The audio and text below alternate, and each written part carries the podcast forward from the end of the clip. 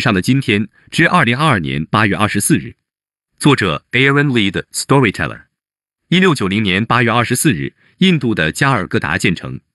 位于印度东部恒河三角洲地区胡格利河的东岸的加尔各答，属印度第三大城市，仅次于孟买和新德里，是印度最大的马纺中心，世界大城市黄马产量名列前茅。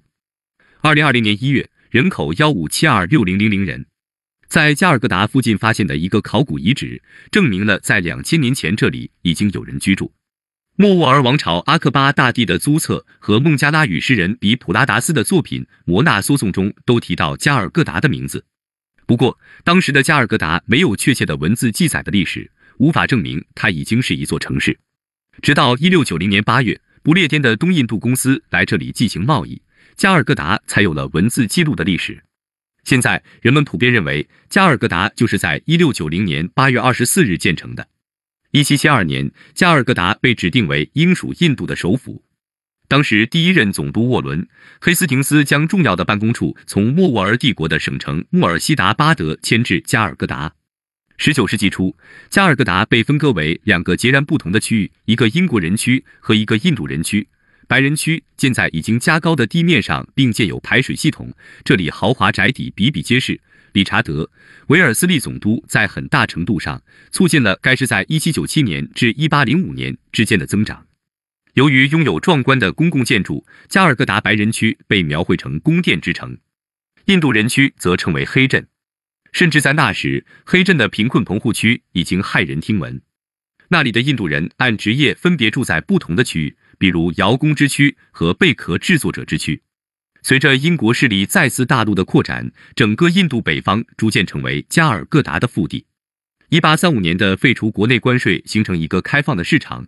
一八五四年铁路开始兴建，进一步加速了工商业的发展。加尔各答到白沙瓦的公路也是这个时候修建的。英国人的商业、保险业和银行业发展起来了，加尔各答的印度人区也成了繁忙的商业中心。从一八五零年代起，该市经历了工业的迅速增长，特别是纺织和黄麻工业。英国政府也对基础设施如铁路和电报进行了大规模投资。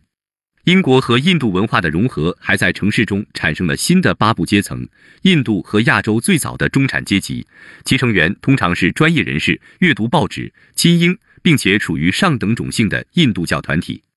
在整个十九世纪，一场称为孟加拉文艺复兴的社会文化变革带来了社会的总体进步。一八八三年，在加尔各答成立了十九世纪印度的第一个政治组织——印度国民协会。加尔各答逐渐成为印度独立运动的中心之一。后来，因为印度的种种历史问题，导致加尔各答衰落。八十年代中叶，孟买取代了加尔各答，成为印度最大、人口最多的城市。加尔各答是印度共产主义的强大基地。印度共产党控制的左翼阵线已经在西孟加拉邦连续执政达三十年，是世界上执政时间最长的民主选举的共产党政府。他们实行大规模的公共工程计划，并集中制定地区规划。加尔各答的经济和社会状况都已有所改善。九十年代中期，印度中央政府开始经济改革后，该市开始走向经济复苏。自两千年起，信息技术 IT 使该市停滞的经济得到复苏。该市还经历了制造业部门的增长。时至今日，加尔各答仍然是印度的一个大城市。